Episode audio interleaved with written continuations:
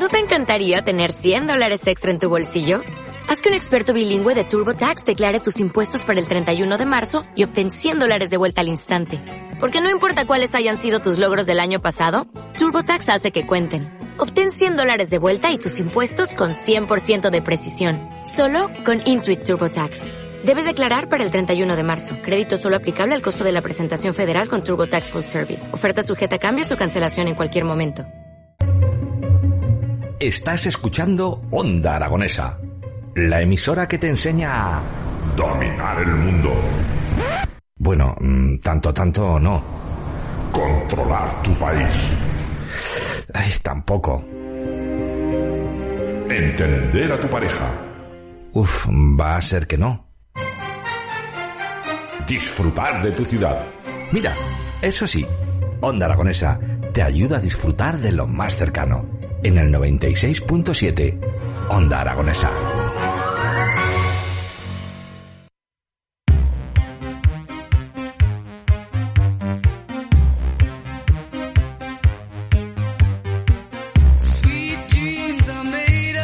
Pues nosotros continuamos el programa cuando son las 11 y 32 minutos y estás escuchando Onda Aragonesa a través del 96.7 de su dial y de esos distintos medios digitales. Vamos a continuar el programa de hoy hablando sobre una nueva novela, Salvo mi corazón, todo está bien. Este es el título de la novela que presentamos junto a su autor, Héctor Abad Faciolince. Muy buenos días, Héctor, ¿qué tal estás? Buenos días, Jimmy. Contento de estar aquí en Zaragoza. Bueno, vamos a hablar de esta última novela que lleva tu nombre, Salvo mi corazón, todo está bien. Coméntanos, haznos una pequeña sinopsis de lo que vamos a poder encontrar si nos acercamos a nuestras librerías más cercanas.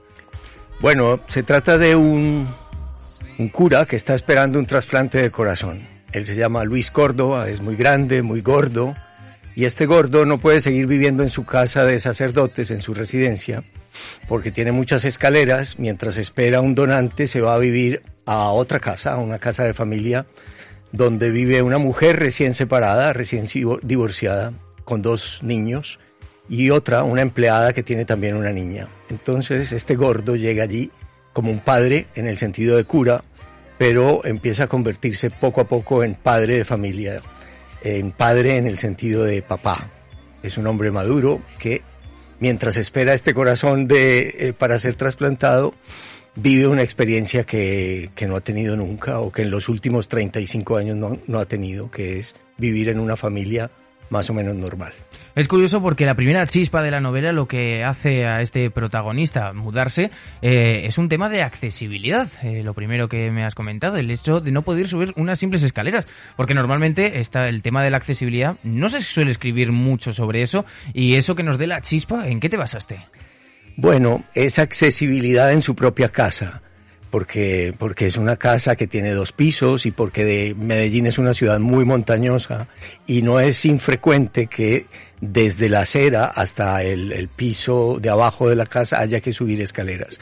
Como él tiene que guardar un reposo absoluto, no puede hacer ningún esfuerzo, pues le dicen o se queda en el hospital hasta que resulte un donante o se busca un sitio donde vivir y por eso se va a vivir a una casa de un solo piso de, unas amigas, de una amiga de él, una italiana que es amiga de él, y, y bueno, y llega ahí a vivir esta otra vida mientras, mientras resulta un corazón que no es fácil de encontrar. Oye, Héctor, me gustaría preguntarte un poco sobre tus orígenes, sobre Medellín, porque claro, lo hemos podido ver aquí desde España con pues esas series que ahora están de moda, como por ejemplo Narcos, en el que sí que se ve todo el paisaje natural de, alrededor de Medellín, pero cuéntanos cómo es vivir en Medellín realmente, porque se nos venden unos estereotipos en las películas que realmente no son ciertos.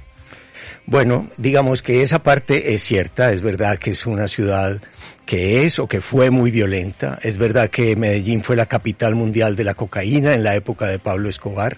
Esta novela precisamente es en esa misma época, en la época en que Pablo Escobar más mataba, pero no se trata de un personaje malo, sino de un personaje bueno, de un personaje que lo que hace es enseñarles a los jóvenes a ver buen cine, a oír música clásica y a disfrutar de la belleza de la vida. Entonces hay estas anomalías Tal vez lo que más se conozca en España sea en efecto series como Narcos o como El Patrón del Mal, pero eh, no sé, Fernando Trueba hizo hace poco una película muy de Medellín basada en un libro mío que se llama El olvido que seremos y es una historia muy distinta de un médico bueno eh, de un médico bueno que, que, luchaba por cosas muy normales como el agua, como el alcantarillado, como la salud pública, las vacunas.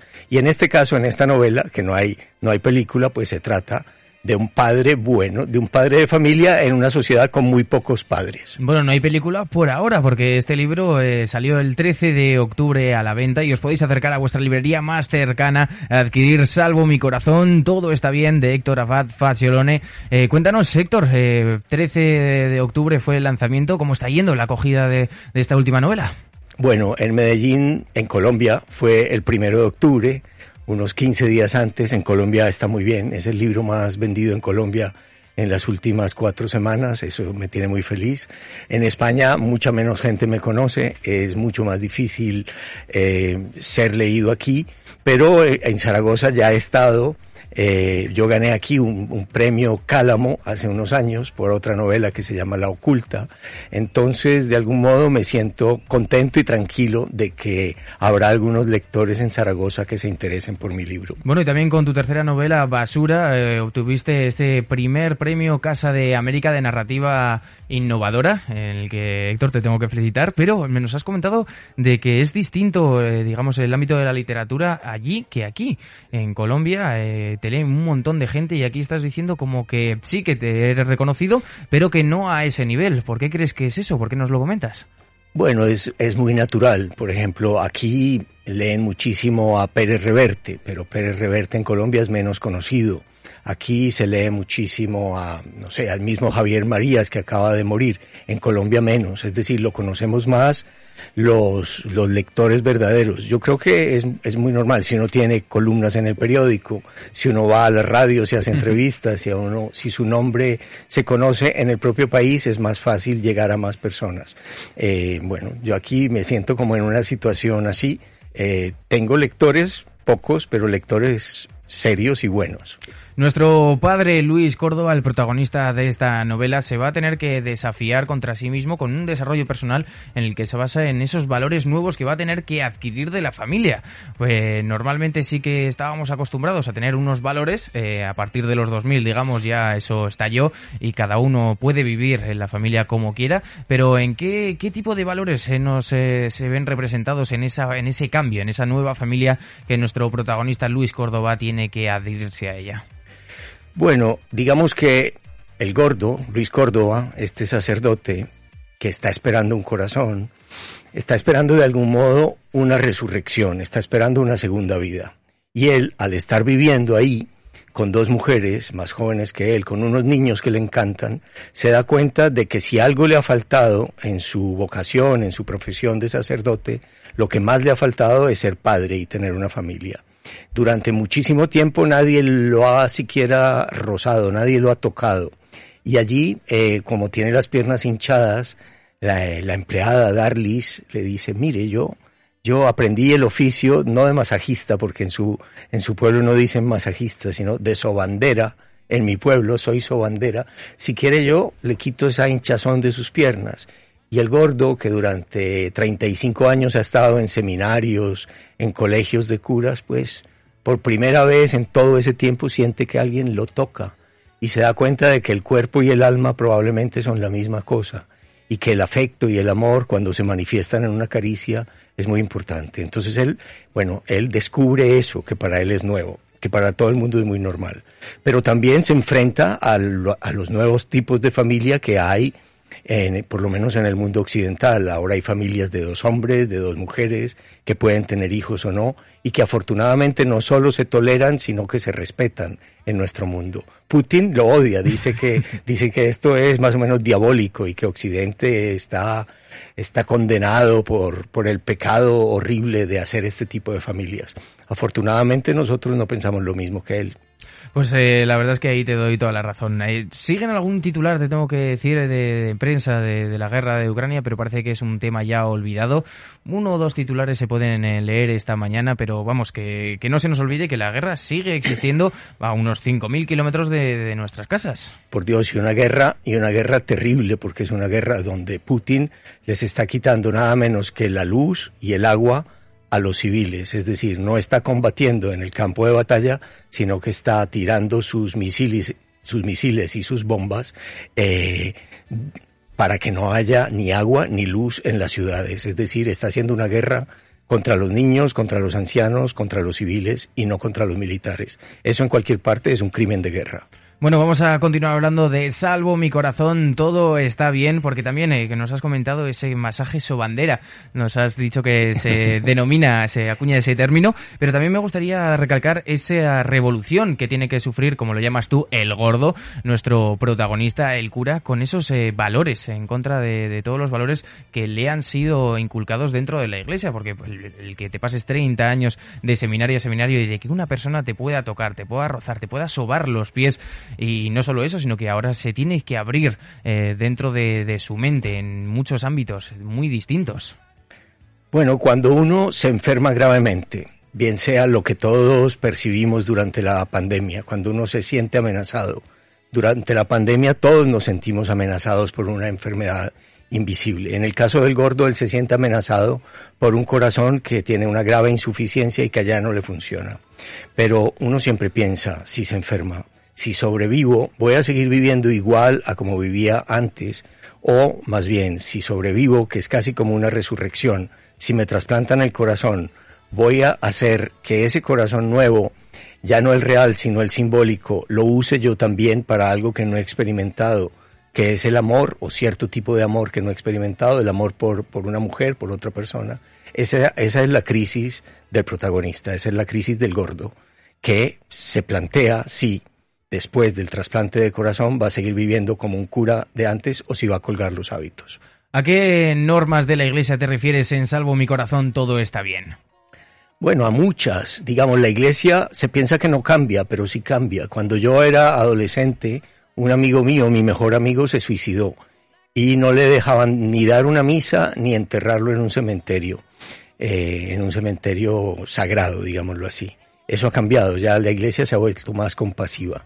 El Papa actual dijo que él no era nadie para juzgar a los homosexuales. Yo creo que va siendo hora de que eso ocurra. Entonces, y también eh, la Iglesia acepta solamente a la familia tradicional. Creo que también va siendo hora de que acepte a las familias nuevas. Y eh, el celibato, me parece a mí, que debería ser voluntario, que el celibato eh, me parece muy bien si algunos, como los monjes budistas o como los monjes benedictinos, quieren ser célibes, pues perfecto.